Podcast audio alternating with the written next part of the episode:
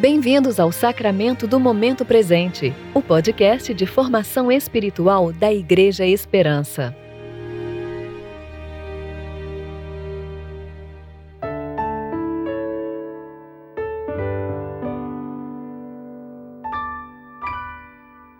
Hoje é 13 de agosto, quinta-feira do tempo de preparação para o 11º domingo após Pentecostes.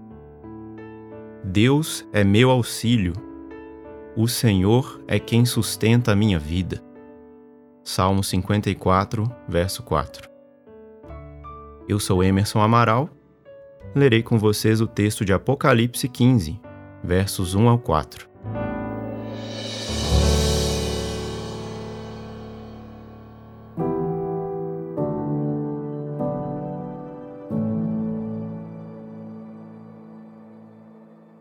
Ainda vi no céu outro sinal, grande e admirável: sete anjos com as sete últimas pragas, pois nelas a ira de Deus se consuma. Vi algo como um mar de vidro misturado com fogo, e os que haviam vencido a besta, e sua imagem e o número de seu nome estavam em pé, junto ao mar de vidro com harpas de Deus. Eles cantavam o cântico de Moisés, servo de Deus, e o cântico do Cordeiro, dizendo: Grandes e admiráveis são as tuas obras, ó Senhor Deus, Todo-Poderoso. Justos e verdadeiros são os teus caminhos, ó Rei das Nações. Senhor, quem não te temerá e não glorificará o teu nome? Pois só tu és santo. Por isso, todas as nações virão e se prostrarão diante de ti, porque os teus juízos são manifestos.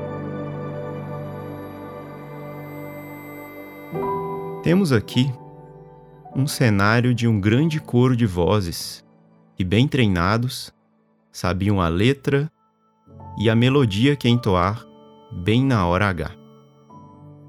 Quem cantava era um povo vencedor os santos que perseveraram e venceram a besta. É bem possível que a vitória de muitos deles tenha sido a própria morte por não negar a Cristo. Não temos dúvida de que os vencedores travaram em suas vidas batalhas ferrenhas contra o mal e contra o pecado. Muita gente vem para a fé por medo do inferno, não por amor ao Pai ou por um desejo profundo de ser livre do pecado. Esse tipo de gente morna, também chamados de cristãos pela metade, não se parece em nada com os vencedores. O povo vencedor estava de pé e celebra a Deus com voz de júbilo por aqueles de todas as nações que ainda viriam e se prostrariam diante do Rei das Nações. Um sinal de rendição e entrega total. O que esse povo cantava talvez seja a melhor parte da história. O hino da Igreja Vitoriosa era um pupurri da canção de Moisés e da canção do Cordeiro. Somos privilegiados de ouvir de antemão trechos desse lançamento da era vindoura. Esses cânticos louvam a Deus pelo que ele faz, por como ele faz e por quem ele é obras grandiosas e admiráveis do Deus que é onipotente e que age com justiça e verdade. O que fica claro, no fim das contas, é que Deus estava certo em tudo o que planejou desde a eternidade. Que os homens receberão justificação e juízo.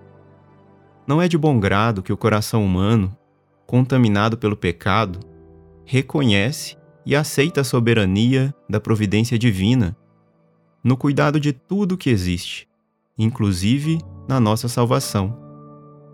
Quando dizem que ninguém explica a Deus, é porque há uma enormidade de interrogações colocadas sobre as afirmações dessa canção. No tempo presente, por causa da condição mental reprovável à qual fomos sujeitos, por causa do pecado, lemos esse cântico de maneira questionadora. Grandes são as tuas obras? Senhor Todo-Poderoso? Os teus caminhos são justos e verdadeiros? Todas as nações virão mesmo diante de ti? Pela obra do Espírito Santo somente, meus irmãos, somos convencidos das verdades cantadas nesse texto: pecado, justiça e juízo. O Espírito Santo não atua só na nossa convicção do pecado, mas na certeza da existência do juízo e na manifestação da justiça de Deus.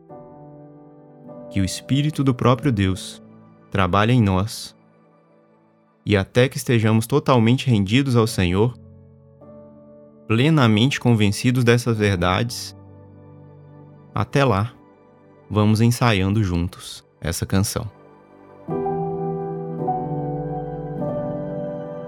Oremos.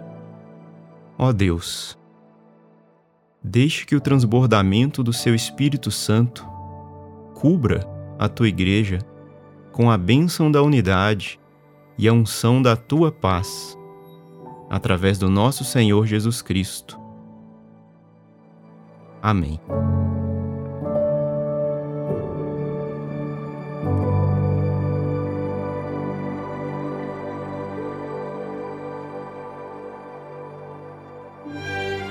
Você ouviu o Sacramento do Momento Presente, o podcast da Igreja Esperança. Agradecemos a sua atenção e esperamos que você continue se relacionando com Deus ao longo do seu dia, mais consciente de sua graça e seu amor.